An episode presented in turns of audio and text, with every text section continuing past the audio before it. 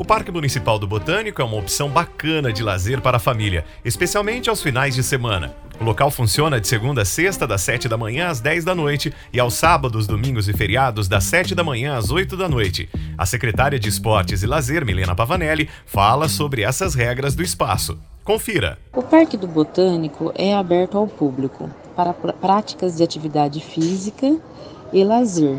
Possui uma pista de caminhada ao redor do bosque.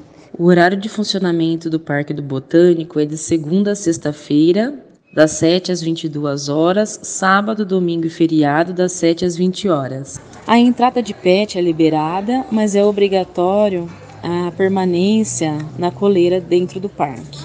As crianças podem utilizar é, a bike, só que precisa estar acompanhada com um responsável. Aos domingos, temos as feiras de hortifruti, das 7h30 às 13 horas. Temos também uma parceria com o programa Parque Vivo, que desenvolve no local várias atividades, como recreação infantil, alongamento e outras atividades. E eu convido a população para que vá conhecer o parque, que vá usufruir, porque é um parque muito bonito, em torno da natureza, então, e dentro da nossa cidade, que é muito fácil acesso para todos.